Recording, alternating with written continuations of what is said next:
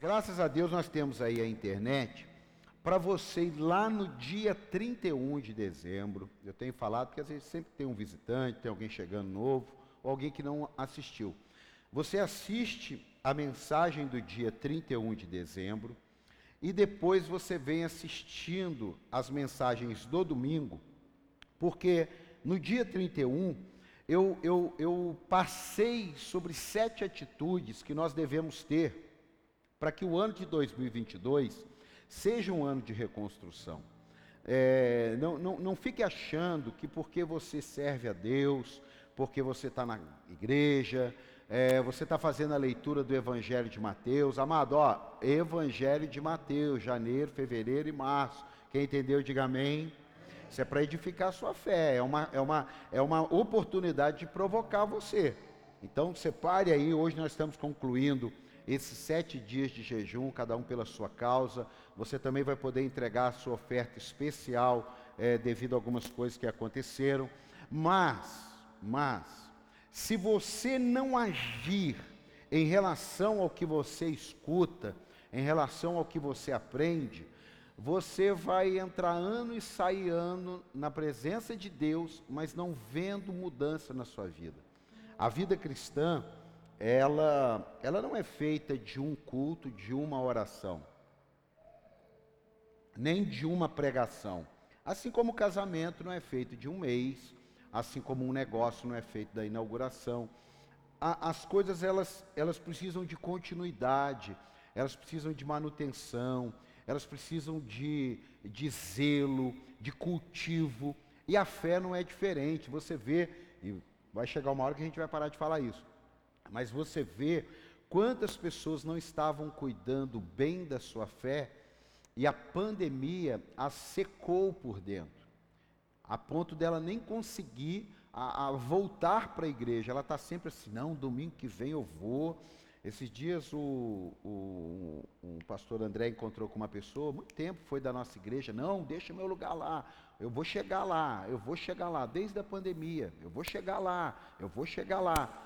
E, e, e uma pessoa que estava bem, aparentemente estava bem. A gente via ela sempre nos cultos, super envolvida, é, generosa, mas que acabou é, sendo seco por dentro com o afastamento, perdeu a liturgia, perdeu aquele tempo de ir no culto, aí falou assim: agora três meses em casa, quatro meses, não aguento mais. Então, a reconstrução, seja do casamento, seja da sua fé, seja dos negócios, seja das suas emoções, tem um negócio que vai te ajudar a reconstruir suas emoções, é pular de paraquedas. Você pular de paraquedas, vai acabar, ó, não precisa mais de psicólogo, psiquiatra, não precisa de mais nada. Você pula, você vai chegar no chão, você vai falar, ó, estou bem, resolvi minha vida. Você entendeu aqui ou não? Entendeu? É, depois você dá uma olhadinha no vídeo lá que você vai entender. Então, é, é, é você construir diariamente. E hoje, eu quero pregar a penúltima mensagem. Claro que isso aqui já está virando um projeto de ensino todo o início do ano. A gente já está criando um material com essas mensagens para que todo o início de ano a gente trabalhe ela para que você tenha um ano realmente não apenas da boca para fora. Eu quero falar hoje sobre o tempo. É, o tema de hoje, viu? Anota aí, é de tempo ao tempo. Diga, dê. Não, não, não. Diga. Eu sei que a gente não está tomando café, mas diga, dê tempo ao tempo. Dá um aplauso para você acordar aí. Coloca para mim Neemias capítulo 6, versículo 15. Neemias capítulo 6, versículo 15.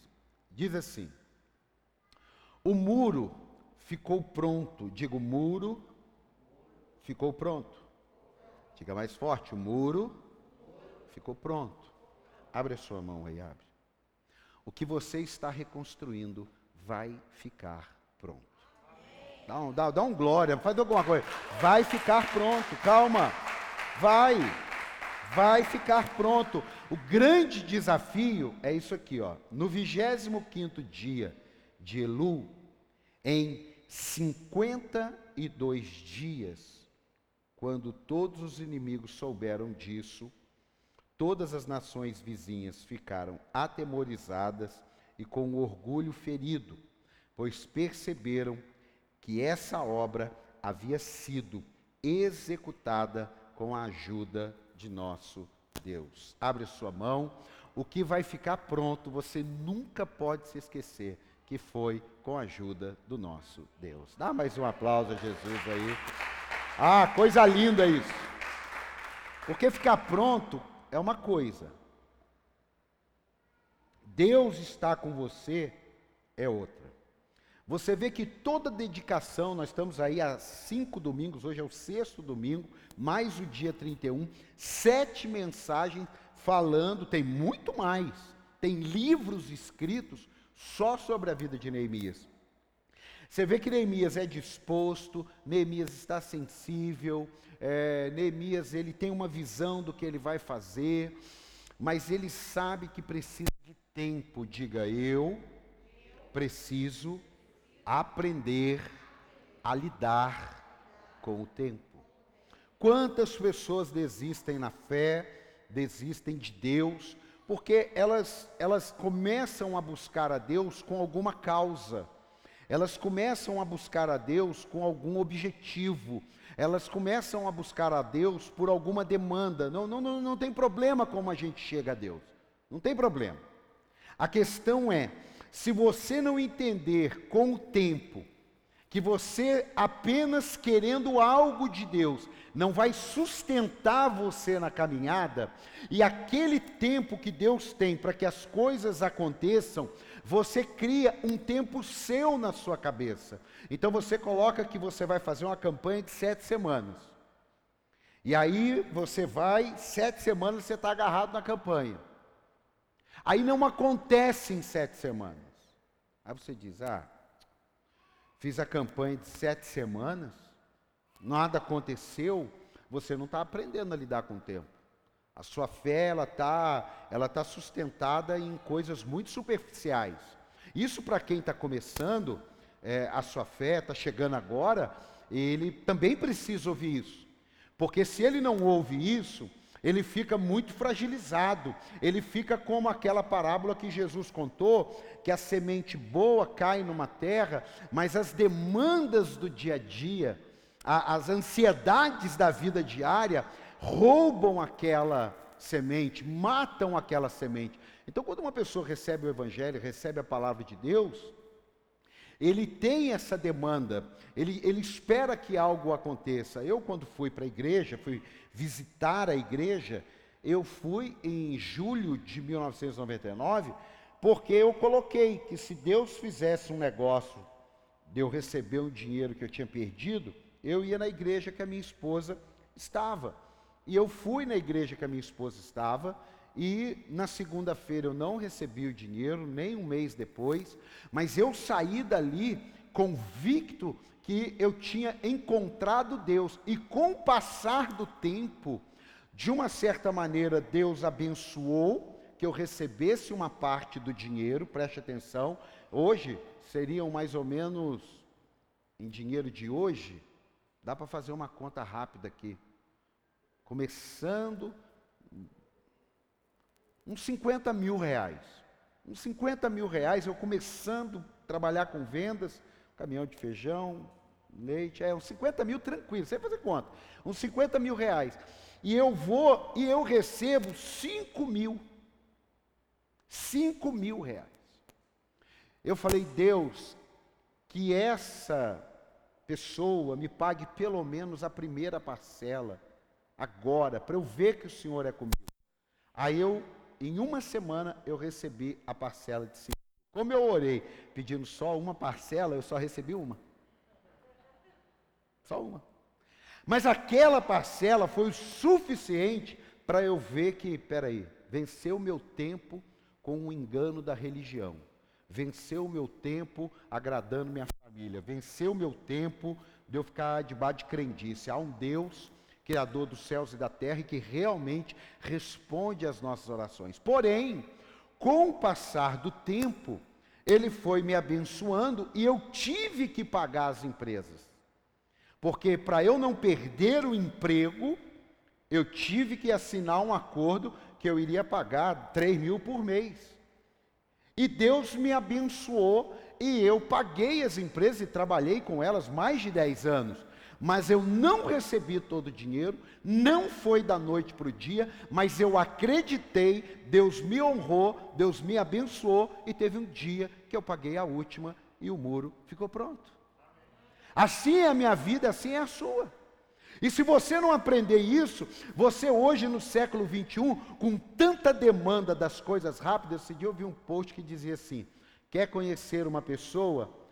Fala para ela trabalhar com internet de escada. Não tem nem jeito isso, mas por quê? Porque era aquela demora. Você não tinha agilidade.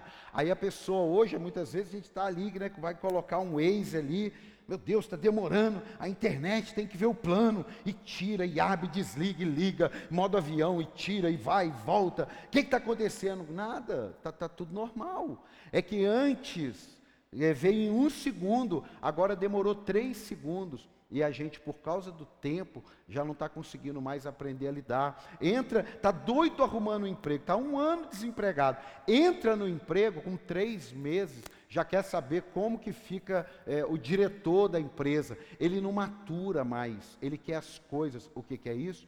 É a falta de aprender a lidar com o tempo. E pessoas ansiosas, sanguíneas, eu posso falar isso por mim mesmo, é pior ainda, porque você já está querendo que a pessoa pense o que você está querendo que a pessoa faça o que você não explicou, e isso daí vai causando um boné velho. E na vida cristã, nem se fala.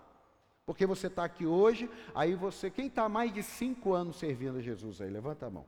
Mais de cinco anos. Olha quanta gente, mais de cinco anos. A sua vida, ela está sempre assim, ó, na oração, entregando seu dízimo, entregando sua oferta, vindo aos cultos. Na oração, entregando seu dízimo, entregando sua oferta e vindo aos cultos. É a sua vida, a 5, a 50. Então tem coisas que não adianta que não vai mudar. O que, que é o casamento? O casamento também é uma vida de rotina. Você consegue dar umas pinceladas de algo novo e esse mesmo tem que ser muito muito bem trabalhado, porque você não consegue viver sempre fazendo alguma coisa, porque o tempo quando você começa a trabalhar muito no nível da motivação, ele te cansa. Então, o propósito que eu tenho com a minha esposa não é ela me motivar, nem eu a motivar. O propósito que nós temos é até que a morte nos separe. Então, como nós temos esse propósito, nós vamos trabalhando na missão dia a dia. Assim é a sua vida cristã. Assim é o jovem que está entrando na faculdade hoje e ele já está desesperado para saber onde ele vai arrumar um emprego a gente não sabe de nada. Eu vi uma, um, um até mandei para um pessoal, é, o, o, cara que perdeu o filho com três anos, ele escreveu dez regras básicas para se viver a vida. Uma delas, você sempre tem tempo. Acho que é a primeira ou a segunda. Você sempre tem tempo. Essa história de que ah, eu não tenho tempo. Procura depois na internet aí. É, ah, eu não tenho tempo. Não, você sempre tem tempo. O problema é que você não, não, muitas vezes não tem a coragem de dar prioridade para aquilo que realmente merece tempo. Mas tempo todo mundo tem. Uma vez eu cheguei num posto para abastecer, minha esposa estava comigo, falei, ô meu amigo, completa aí rapidinho, rapidinho, que a hora está voando. Aí ele estava indo colocar o, o, a bomba lá de, de gasolina no tanque, ele tirou, voltou, chegou na janela e falou assim, o tempo não está voando. 24 horas é 24 horas. Falei, toma distraído. Falei, você está certo. Já estou até tranquilo agora. Ah, vai, põe devagar então, vai. Tempo. Neemias, ele estava dedicado, Neemias estava com as pessoas, Neemias estava focado, Neemias estava tudo, mas ele precisava do tempo. Então eu quero falar um pouquinho sobre o tempo, primeiro para acalmar eu, acalmar você e acalmar todos nós, amém? Lidar com, com a derrota aos nossos olhos, pode determinar, lidar com a demora, aos nossos olhos, pode determinar vitória ou derrota. Diga, lidar com a demora, aos nossos olhos, pode determinar vitória ou derrota. Coloca para mim Eclesiastes 3:1. Eclesiastes 3:1. Para tudo há uma ocasião certa. Há um tempo certo para cada propósito debaixo do céu. Aí o Salomão começa a falar: tempo de nascer, tempo de morrer, tempo de plantar, tempo de arrancar o que se plantou, tempo de matar, tempo de curar, tempo de derrubar, tempo de construir, e ali ele vai. Ele vai mostrando os extremos do tempo as partes boas e as partes ruins. Ele vai mostrando uma frase que hoje falam que não há bem que dure para é, bem que dure para sempre, nem o mal que dure eternamente. Há períodos da nossa vida em que as coisas vão melhores, há períodos nas nossas vidas que as coisas não vão tão melhores. E será assim. Aí eu me lembro de uma aula que eu tive sobre a cultura judaica, que a vida de um judeu, ela é cíclica. Diga, a vida de um judeu, ela é cíclica. Mas ela serve para todo mundo, né? não é judeu. É judeu porque é o cara que deu a aula. Por que ela é cíclica? Porque ela tem fases que você está mais em cima, tem fases que você está mais embaixo, tem fases que você está no meio, mas isso não significa no mesmo lugar. Aí foi aonde é, eu aprendi que é uma vida em espiral. Que apesar de você estar rodando, passando por fases parecidas, como as estações do tempo, outono, inverno, primavera, verão, você todo ano passa pelas mesmas fases, pelas mesmas estações, mas você não pode ser a mesma pessoa. Você tem que estar um nível acima. Tem alguém para dar um amém aí ou não? Quando chegar ao final de 22, vai voltar culto de profético, vai voltar janeiro, vai voltar fevereiro, vai voltar, vai voltar a chuva, vai voltar o vento, vai voltar, mas você não será mais a mesma pessoa, você estará no nível acima. Ah, você podia fazer alguma coisa aí. Pelo amor de Deus, eu creio nisso. Eu, quando olho para trás, eu vejo tantos problemas que eu vivi, que eu achei que ia morrer. Eu perdi tempo, eu perdi saúde, eu joguei lágrimas fora. Tem hora que você precisa dar uma olhadinha. Não é você viver algemado ao tempo do passado, até porque você não muda ele. Mas é você dar uma olhada e falar assim: aquilo ali tenho que ficar uma lição. Aquilo ali eu aprendi o que não fazer. Aquilo ali eu aprendi o que não, não deixar me fazer. Por quê? Porque há tempo para todas as coisas. Há tempo para todas as coisas. Às vezes nós nos perdemos. Mas coloca Mateus 6, 27. Olha o que, que Jesus fala sobre o tempo. Mateus 6, 27. Quem de vocês, por mais que se preocupe, pode acrescentar uma hora que seja a sua vida? Porque a impressão que dá é que nós não aprendemos isso aqui. Eu às vezes fico preocupado na quinta do negócio que eu tenho que resolver na segunda. Eu sei que você fica também. Eu sei. Às vezes eu estou preocupado na segunda algo que eu tenho que resolver na outra segunda. Não é ser alienado, mas nós temos que ter um cuidado, porque nós não vamos conseguir acrescentar uma hora. Jesus está dizendo: olha, vocês precisam ter muito cuidado, porque o tempo pode arruinar vocês, assim como o tempo pode prosperar vocês, porque tudo é necessário tempo, amém? Eu já disse, às vezes você vê um, um testemunho, o testemunho durou três minutos. Mas o tempo que aquilo levou para acontecer, muitas vezes foram dez anos. A pessoa não tem como falar dez anos. A pessoa fala três minutos. Ela fala um minuto de como ela era, ela fala um minuto de como ela se tornou, e ela fala um minuto de como ela está. Mas aquilo ali demorou dez anos. Você não vai conseguir ser alguém sem esse detalhezinho chamado tempo. Tem alguém aqui para dar um amém ou não? A nossa ansiedade tem a ver com o tempo. Vivemos ansiosos por não lidarmos bem com o tempo. Eu gosto muito de um pastor chamado Mike Murdock, e tem livros, li vários livros dele, acho que eu li quase todos dele, que foi traduzido, e, e existem frases assim dele que mudou minha vida. O tempo força o erro se manifestar. Às vezes você está ansioso para o negócio acontecer logo. E o tempo, ele é fundamental, porque ele força o erro. Quantas coisas eu já vivi porque alguma coisa atrasou, eu falo, puxa vida, aqui não podia ter atrasado. Às vezes é 10 minutos numa viagem, às vezes é um negócio que não deu certo, e quando você vê, se aquele negócio tivesse dado certo. Às vezes é uma semana que alguém remarcou o negócio, aquela uma semana foi o suficiente para acontecer algo que Deus estava preparando para você. Então não reclame do tempo, aprenda a remir o tempo, é isso que a Bíblia diz. Remir o tempo. O que, que é isso? Cuide bem dele. Cuidado com quem você desperdiça o tempo. Cuidado. Às vezes você está agora aí envolvido com o Big Brother, você consegue passar horas, mas qual foi o tempo que você teve com Deus? Qual foi o tempo que você deu para a sua profissão? Não a profissão do horário comercial. Não, não. O horário comercial é, é uma coisa. Eu estou falando o tempo que você deu para se dedicar a ser o melhor profissional no horário comercial. Qual foi o tempo que você está dando para leitura?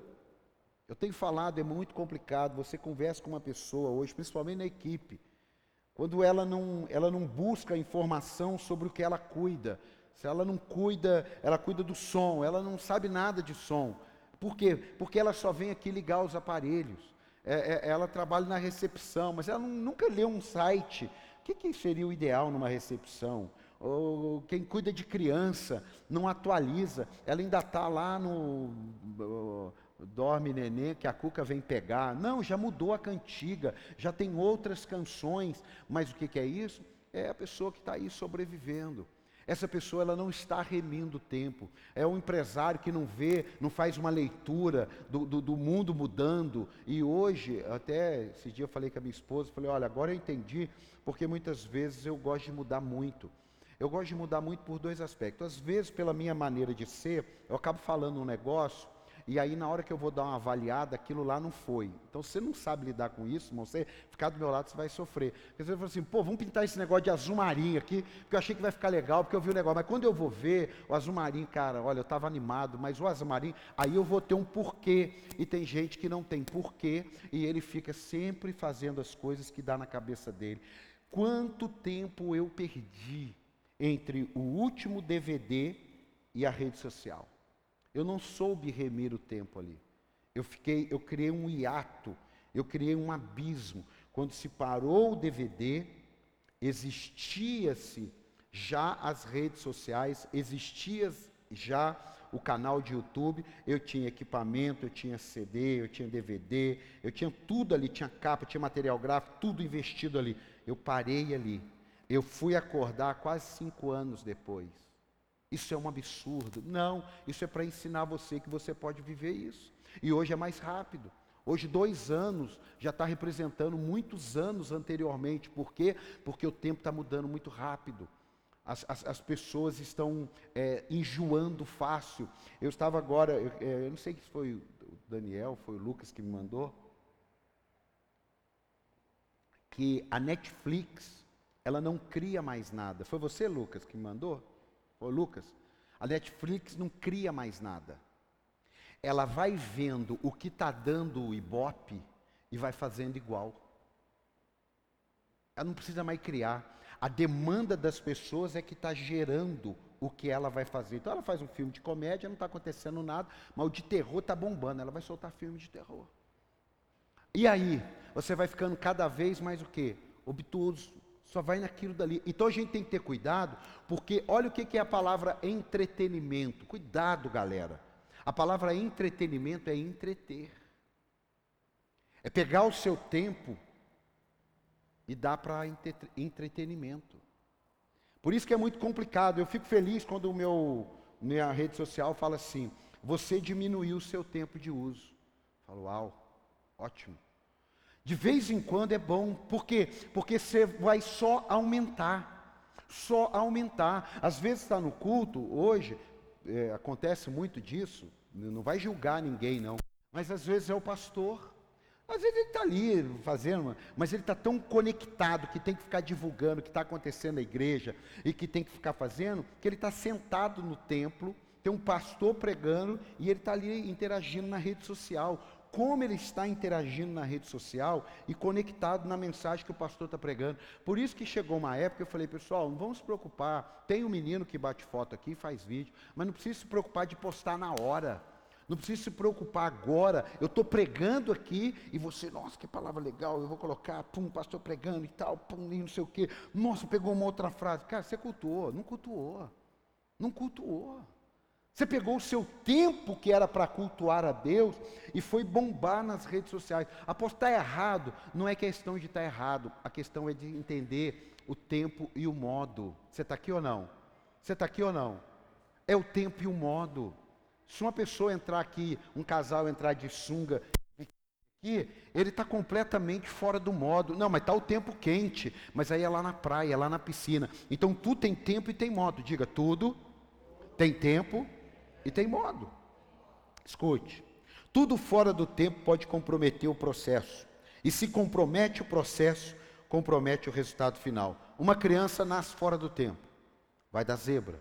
Uma fruta colhida fora do tempo, vai dar zebra. Um tijolo sendo queimado no forno, tirado antes do tempo, vai dar zebra. Um bolo, o bolo você não precisa nem tirar, só de abrir o forno fora do tempo, já da zebra. Assim, então, em muitas coisas na nossa vida.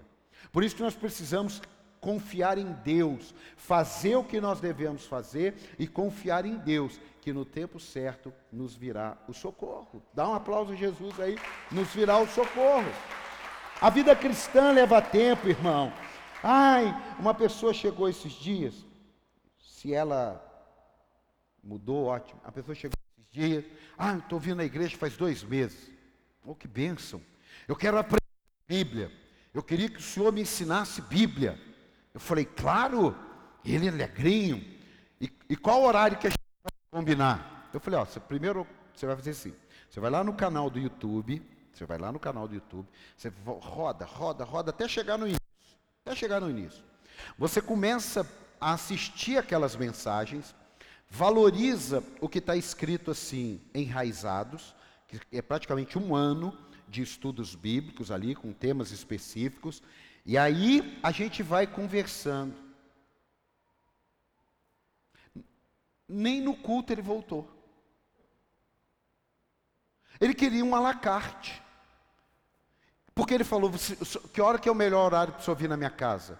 Eu falei, não, aqui é o horário que você vem na casa de Deus. É quarta, sete e meia, e era em Cruzeiro, domingo, 18 horas. Agora, ano passado. Aí esses dias eu falei, poxa, eu dou uma mexida com ele, às vezes eu, ele não entendeu muito. Aí eu liguei para ele e falei, não, eu, criança pequena. Pô, mas criança pequena, quantos meses? Nove, é, três meses. O Lu, três meses, aqui a criança, nós, sete dias já está lá no culto, adorando a Deus. Já. Hoje parecia a, a, a Children Church aqui. Tanta criança que estava ali. Irmãos, as pessoas não querem tempo. As pessoas querem, ó, ó, Ó, ó, entrou numa faculdade, não, é quatro anos, algumas, cinco outras, seis, dependendo, você vai, você vai começar a ver alguma coisa dez anos depois. É a questão do tempo. A vida cristã ela leva tempo. Um culto, uma oração, um tempo na presença de Deus é ótimo, mas aquilo ali não é tudo. Você vai precisar de dia após dia fazendo tudo isso. Tem alguém aqui ou não? As coisas de Deus são construídas com o tempo. Nem todo o tempo de Deus para nós significa que veremos tudo feito. Vou repetir. Nem todo o tempo de Deus para nós significa que veremos tudo feito. Tem coisas que eu comecei a fazer e que vai acabar três gerações depois. Ou vão acabar só quando Jesus voltar. Agora, tem coisas que no meu tempo e no seu tempo nós vamos ver o muro acabado. Mas você precisa discernir se você quer fazer algo pequeno, acaba logo. Mas se você sonha em algo grande, talvez você vai chegar até na metade daquilo que você sonhou. E alguém vai continuar. Você está aqui ou não? E se você não entender isso, você para de pensar o que? A sua geração depende da tua fé. Seus bisnetos podem caminhar rumo ao inferno porque você não pensou hoje. Você tem a palavra de Deus, você tem tudo na mão, mas por algum motivo você abandona Deus. Aí os seus filhos, com o tempo, vão vendo você longe de Deus. E a Bíblia diz que o ser humano, o povo de Deus, é inclinado a desviar-se dele. Com o passar do tempo, alguém diz assim: o meu bisavô era crente, mas não tem mais nenhum crente na família. Igual eu, eu muitas coisas para mim, para minha filha, para o meu filho, para minha mulher, são novidades, porque nós não temos uma geração sacerdotal. Então nós estamos desbravando o novo. Então a gente vê uma traição, a gente acha o fim do mundo. A gente vê um abandono, a gente acha o fim do mundo. A gente vê a maldade, a gente acha o fim do mundo. Por quê? Porque nós não temos um tempo vendo o que hoje nós passamos a entender. Então, os meus filhos, se Deus os levantar ali para uma geração pastoral, ou os meus netos, sempre eles vão estar envolvidos. É igual quando fala assim: ah, meu bisavô era do comércio, meu avô era do comércio, eu sou do comércio, meu filho está no comércio, provavelmente meu neto, e vamos embora. O que, que é isso? Há uma geração. Então, eu, minha esposa meus filhos, nós começamos a ser uma geração pastoral, que vamos entender muitas coisas e não veremos muitas das coisas que Deus tem prometido, muitas coisas que Deus tem falado. Assim como você, você no máximo você vai ver a sua terceira geração, mas existem promessas de Deus para mim e para você que irão perpetuar até a volta de Cristo no nome de Jesus. Isso, pode aplaudir. Mas tudo isso é com o tempo. O dia que eu aprendi que Isaías profetizou o Messias, e da profecia dele se passaram algo em torno de 700 anos. Pensa no descrédito que aquele cara viveu até morrer e a família depois de morto. E a geração depois de morto. É o seu tatara, tatara, tatara, tatara, tatara, tatara. Disse que viria o Messias, já se passaram 400 anos. E ele não veio. Então eu e você temos que ter um cuidado quando lidarmos com o tempo, para entender o que? Estou no centro da vontade de Deus? Sim. Estou cumprindo o propósito de Deus? Sim. Então deixe o Criador do tempo tomar conta do tempo. Amém? Não podemos mudar passados, mas podemos mudar futuros, desde que tenhamos atitudes hoje. Porque há um, há um poema, né? Ah, você não pode mudar o passado, eu gosto. O seu futuro está intacto. Ótimo, mas e agora? Porque o meu futuro só é futuro porque não chegou. Porque no dia que chegar é, é presente. E passou é passado. Se eu não pensar um pouquinho nisso hoje, eu não estudo o que eu deveria estudar, eu não faço o que eu deveria fazer, eu não invisto tempo onde eu deveria investir, eu não coloco dinheiro onde eu deveria ter colocado, e o passado vai ficando cada vez mais distante, e o futuro vai se tornando cada vez mais passado. Porque eu não vou fazendo as coisas. Hebreus 13, 8. Esse aqui é a chave de tudo. Hebreus 13, 8. O tempo muda para a gente, irmão. Mas não pense você que o tempo muda para Deus, não. Hebreus 13, 8. Coloca aí. Jesus Cristo é o mesmo ontem, é o mesmo hoje e para. Dá um aplauso a ele por isso. Ele não muda. Graças a Deus. Já pensou se ele mudasse? Nós estávamos fritos. Ele não muda. Ele é o mesmo ontem. Então, lá no meu passado, ele era o mesmo Jesus. Ele é o mesmo hoje, aqui no meu presente, ele é o mesmo Jesus. E ele é o mesmo amanhã. O futuro aonde eu não cheguei, ele já está lá do mesmo jeito. Pelo amor de Deus, já pensou como nós seríamos melhores se fosse firmes em determinadas áreas e que o tempo não nos mudasse? Quantas pessoas são mudadas pelo tempo? Quantas pessoas são mudadas pela oportunidade que o tempo lhes dá? Uma vez eu aprendi, uma pessoa não se torna ladrão porque ela roubou 50 mil. Teve algum dia que ela roubou 100 reais. Teve algum dia que ela roubou 50. Teve algum dia que ela pegou alguma coisa. Há um processo. Então eu tenho que ter cuidado com o tempo. A gente não precisa aprender a lidar com o tempo por causa de Deus, mas por causa da gente mesmo. Agora, olha que coisa interessante isso aqui que me dá até arrepio na alma. Coloca para mim Deuteronômio 1,11. Muitas vezes a gente é que cria tempo desnecessário na nossa vida. Presta atenção nisso. Às vezes a gente, eu já criei tempos desnecessários. Você toma uma decisão errada, você vai criar um tempo desnecessário. É o mesmo princípio do carro. Você está lá com o GPS, vire à esquerda e você se perdeu e foi reto. Você vai, vai voltar? Vai, mas você vai criar um tempo a mais. Às vezes é três minutos, às vezes é 20 minutos, dependendo do lugar que você está.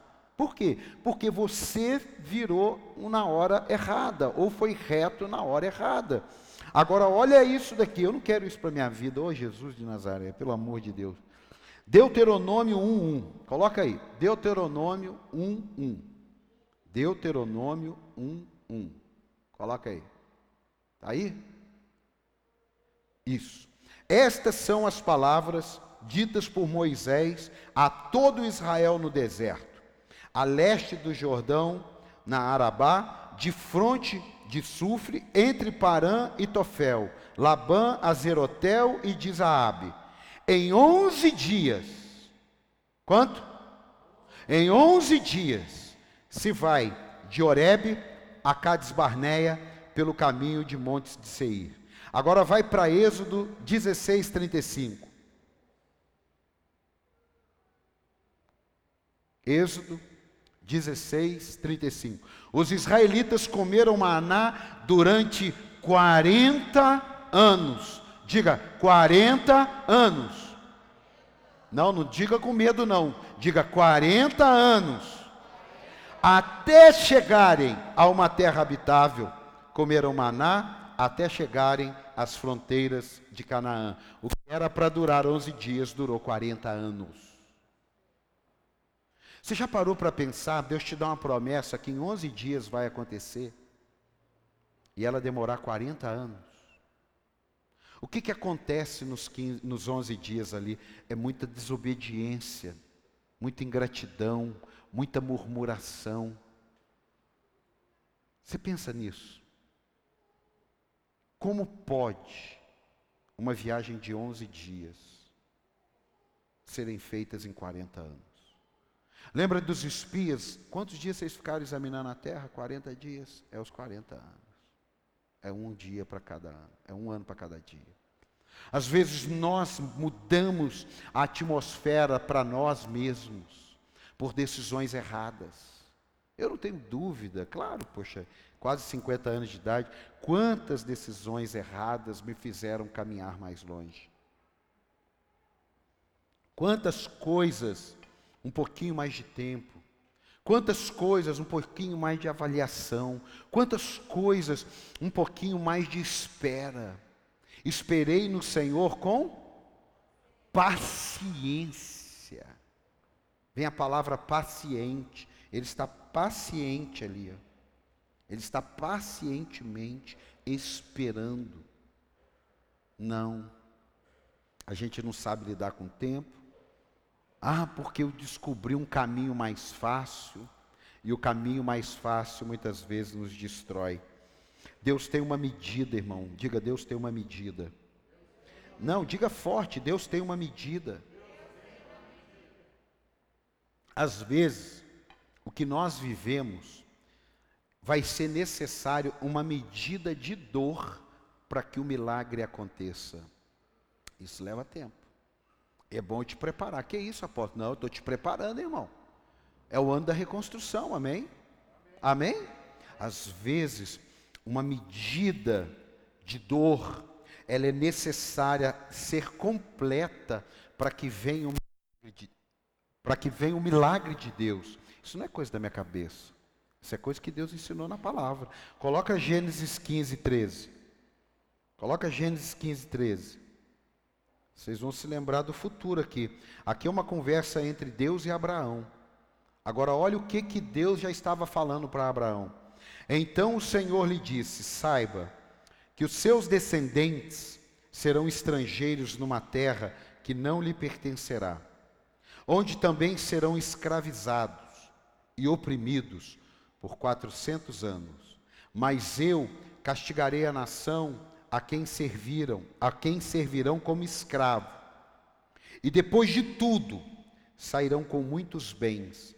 Você, porém, irá em paz aos seus antepassados e será sepultado em boa velhice. Deus falando para Abraão.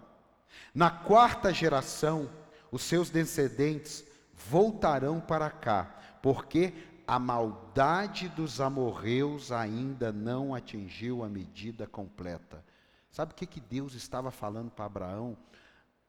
A sua geração vai virar escravo no Egito, porque me deixou, e vai ficar 400 anos sem a minha presença, e 400 anos depois eu vou enviar o libertador chamado Moisés, ele não fala o nome, a gente já sabe, e ele vai tirar o povo e vai para a terra prometida. Meu amigo, Deus estava falando para o primeiro pai o que ia acontecer 400 anos. É muito tempo ou não é?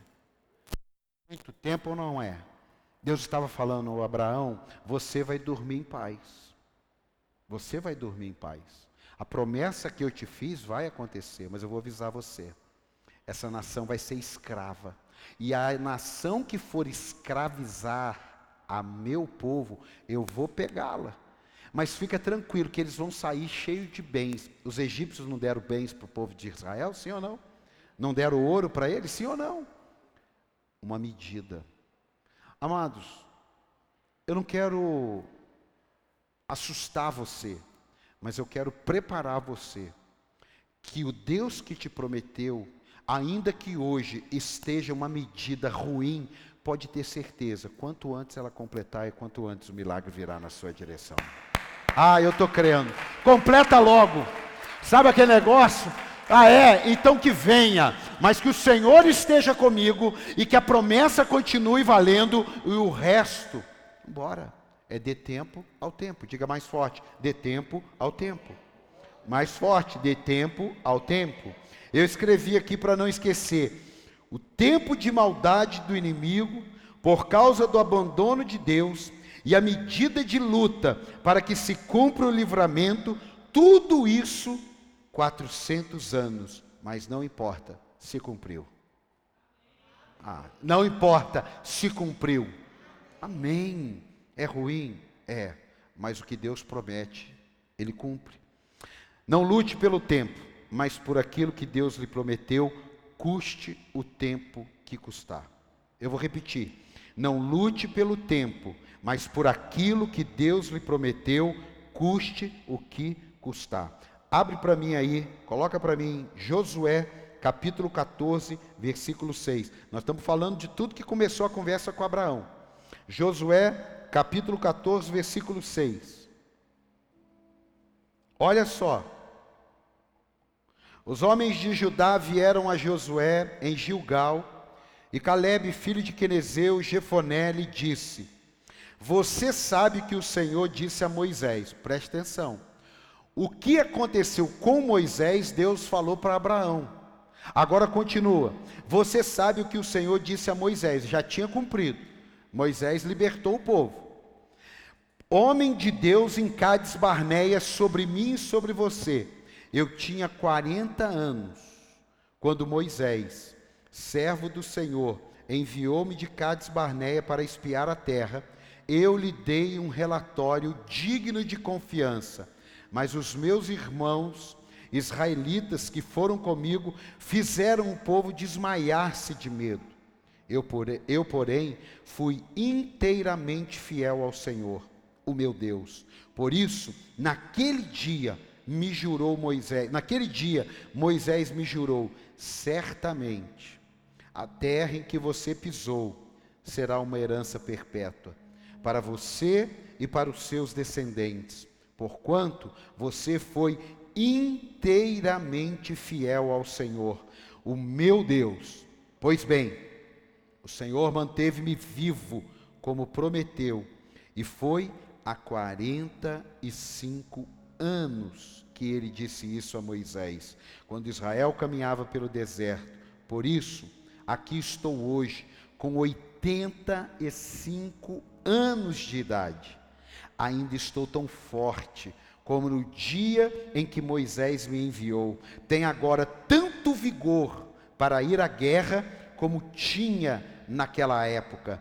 Dei-me, pois, a região montanhosa que naquela ocasião o Senhor me prometeu. Na época, você ficou sabendo que os anaquins lá viviam com as suas cidades, grandes e fortificadas, mas se o Senhor estiver comigo, eu os expulsarei de lá, como ele prometeu. Então Josué abençoou Caleb, filho de Jefoné, e lhe deu Hebron por herança. Por isso, até hoje Hebron pertence aos descendentes de Caleb, filho do Quenezeu Jefoné, pois ele foi fiel, ao, inteiramente fiel ao Senhor, o Deus de Israel. Hebron era chamada Kiriat Arba, em homenagem a Arba, o maior dos Enaquins, e a terra teve descanso da guerra. Abra sua mão. Meu amado, em nome de Jesus, não pereça no tempo. Não pereça entre o dia da promessa e o cumprir da promessa. Não pereça porque algo está demorando aos seus olhos. Não pereça porque algo não saiu como você gostaria.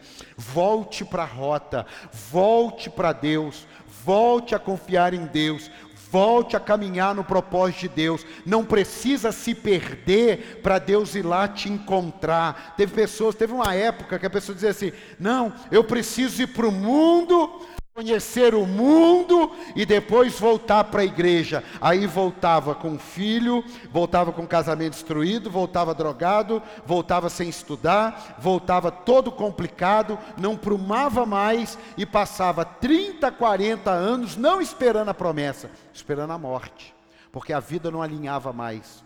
As oportunidades tinham acabado, não sobre o céu, porque eu vou fechar aqui falando sobre a volta de Cristo, não sobre é, o emprego dos sonhos. Não adianta você com 16 anos jogar fora a oportunidade de ser um jogador de futebol e com 40 anos falar assim: "Ah, eu vou voltar a jogar futebol. Ah, eu logo logo vou estar na seleção". Isso é utopia.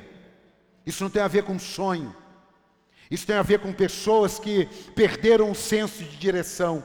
Josué e Caleb, eles estavam 45 anos mais velhos, mas eles estavam conscientes, porque eles estavam com a mesma promessa. Não era para ser jogado nem para ter negócio, era para tomar posse daquilo que Deus tinha dito. Meu amado, continue inteiramente fiel a Deus, com Covid, sem Covid, com nego caindo, com gente tropeçando, desviando, não interessa. Prossiga!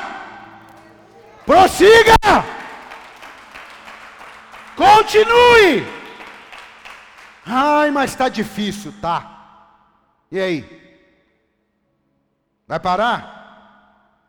Se nós pararmos, nós podemos perder a maior promessa feita por Deus a nós. A maior, não é meu emprego, não é meu ministério, não é meu trabalho, é nada. É a que está lá em 2 Pedro 3. E nós vamos orar. Coloca para mim em 2 Pedro 3, é um texto muito grande, mas nós precisamos nos lembrar sobre a volta de Jesus, amado. Fala para quem está do teu lado aí, se lembre da volta de Jesus. Se lembre povo de Deus precisa se lembrar, está se lembrando de muita coisa, mas está esquecendo da volta de Jesus. E na volta de Jesus não vai ter jeitinho brasileiro. Na volta de Jesus, ou foi ou fica, ou é ou não é. Tem alguém aqui ou não? Olha o que que diz. Segunda Pedro. Pedro não escreve muita coisa não. Até porque não aproveitou o tempo para estudar, mas foi um empresário. Ele escreve pouco. Duas cartinhas, bem pequenininha. 2 Pedro 3, versículo 3 diz assim: ó, Antes de tudo, coloca aí, 2 Pedro 3, antes de tudo, saibam que nos últimos dias surgirão escarnecedores zombando e seguindo suas próprias paixões. Tem isso hoje ou não tem? Em grande escala. A internet fez isso, deu voz para qualquer um agora. Deu voz para qualquer um. Até o herético agora tem voz mais fácil. Antes o herético tinha que ir numa igreja, falar uma heresia ou escrever um livro. Hoje não, ele pega o Instagram dele, abre e começa a falar. Eles dirão: O que houve com a promessa de sua vinda? Ué, mas que papo é esse? Faz dois mil anos que todo mundo fala que Jesus vai voltar e não volta? É o tempo. Desde que os antepassados morreram, tudo continua como desde o princípio da criação. Mas eles deliberadamente se esqueceram de que há muito tempo, pela palavra de Deus, existem céus e terra. Está formada de água e pela água. Pela mesma palavra, os céus e a terra que agora, os céus e a terra que agora existem, estão reservados para o fogo, guardados para o dia do juízo e para a destruição dos ímpios. Deus não preparou o inferno para nenhum ser humano. Nunca fala assim, é, Deus preparou o inferno para gente má. Não. O inferno foi criado para seus demônios, para os demônios de Satanás. A questão é, se nós não entregarmos a nossa vida a Cristo, não aceitarmos a Cristo como Senhor e Salvador, nós vamos estar nesse grupo, não é por maldade, é porque muitas vezes eu e você não estamos nos lembrando que esse tempo vai chegar, e esse tempo não precisa chegar com a volta de Cristo, simplesmente com a morte de alguém que não conhece a Jesus. Que a gente está convivendo há 10 anos do lado e foi incapaz de fazer um convite para assistir um culto não é para que ele goste, é para que no dia do juízo ele esteja indesculpável. É para isso. Não é problema meu a pessoa gostar de vir aqui. É um dever meu dar a oportunidade de semear a palavra. E o próprio Jesus ensinou isso, porque os discípulos chegaram e falaram: e se a gente gastar um tempo numa cidade, pregar a sua palavra, e ninguém nos receber, e ninguém te reconhecer. Ele falou: saia, sacuda o pé, não leve nem a poeira daquele lugar, porque lá vai haver mais rigor no juízo do que para Sodoma e Gomorra, porque em Sodoma e Gomorra ninguém foi lá pregar. Agora naquela cidade foram discípulos pregarem. Então, meu amado, não é o meu papel nem o seu ficar assim, é, mas o povo não quer nada, pastor. O povo não quer saber de nada. Isso não é o nosso dever. O nosso dever é acreditar que a semente é boa, e o nosso dever é acreditar que quem recebe é solo bom, e é problema dele para com Deus, porque não sou eu que convenço o homem do pecado, não é você que convence o homem do pecado, é o Espírito Santo que nos convence de todo o pecado. Dá um aplauso a Jesus, pelo amor de Deus. Ó, não para não. Não se esqueçam, amados. Não se esqueçam disso, amados. Para o Senhor, um dia é como mil anos, e mil anos como um dia. Tem até um, um ditadozinho, é uma, uma, piadinha, não lembro direito não, mas, mas tá fácil de pegar o sentido. Que uma pessoa chegou, falou, poxa, mil dias como um ano, mil anos como um dia e tal. Aí ele falou, ah, eu vou pegar bastante dinheiro emprestado aqui. Quando eu chegar no céu, eu peço dinheiro e pago. Aí o cara fez, pegou, ficou devendo um monte de gente, falou, ah, morreu e tal, foi para o céu. Chegou lá no céu e falou assim: Eu estou precisando de 20 milhões para pagar minhas contas lá embaixo. Aí ele falou: Espera um minutinho. Entenderam? Não, irmão, um minutinho, um minutinho. É que eu contei ruim também, mas é que eu ainda estou ainda variado do paraquedas ainda. Então é isso, ó. não se esqueçam disto, amados. Para o Senhor um dia é como mil anos, e mil anos como um dia. O dia do Senhor, porém, virá como ladrão. É aí que está. Esse tempo, a gente consegue fazer uma leitura, mas a gente não consegue ser preciso. A gente consegue fazer uma leitura. Uma das características que eu aprendi, um novo convertido, o dia que o Evangelho for pregado a toda criatura. Meu amado, esses últimos dois anos, você não fez uma leitura, ó, alavancou a pregação do Evangelho, mas alavancou com força ou seja, ele está à porta já. Quem está entendendo, diga amém. Os céus des desaparecerão como um grande estrondo, os elementos serão desfeitos pelo calor e a terra, e tudo que nela há será desnudada. Lê depois de, na sua casa com calma. Visto que tudo será assim desfeito, que tipo de pessoa, eu grifei, que tipo de pessoa é necessário que vocês sejam? Vivam de maneira santa e piedosa, esperando o dia de Deus e apressando a sua vinda. Naquele dia, os céus serão desfeitos pelo fogo e os elementos se derreterão pelo calor. Todavia, de acordo com a sua promessa, esperamos novos céus e nova terra, onde habita a justiça. Portanto, amados, enquanto esperam essas coisas, empenhem-se para serem encontrados por Ele em paz, imaculados e inculpáveis. Tenham em mente que a paciência de nosso Senhor significa salvação, como também o nosso amado irmão Paulo escreveu a vocês, com a sabedoria que Deus lhe deu paciência. Eu não vou deixar Jesus, porque eu tenho um novo céu e uma nova terra. Essa é a maior promessa. Se você ficar vinculado às promessas da terra, Paulo disse assim: se você espera somente nesta vida, você é o mais miserável de todos os homens. Se o seu sonho, ai, o meu grande objetivo está nessa terra, nós somos miseráveis. Eu não estou falando que nós não podemos tê-los, nós estamos falando que tem gente colocando os da terra e abrindo mão dos do céu. Vivendo vida promíscua, vivendo uma vida de qualquer jeito, vivendo uma vida longe de Deus, de religiosidade, de liturgias, de ritos religiosos e esquecendo da essência, porque ele vai voltar. Ah, eu creio que ele vai voltar. Ontem ele teve uma grande chance de me levar antes dele voltar. E ele não me quis, glória a Deus. Mas, meu amado, pode ter certeza. Você pode servir a Jesus, você pode ser uma maravilhosa pessoa hoje, mas tem que perseverar até o fim. Fala de acabou o seu tempo.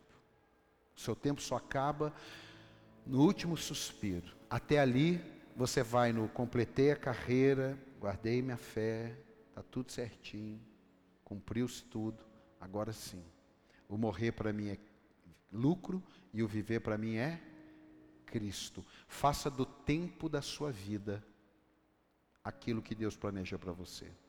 O que vai me fazer viver anos e anos e anos e anos e anos é eu entender que eu tenho um propósito e que eu vou cumprir o propósito, custe o que custar, leve o que levar, ganhe o que ganhar, perca o que perder, porque eu tenho um propósito maior. Eu preciso chegar no final e vê-lo como ele verdadeiramente é. Você pode dar um aplauso ficar de pé?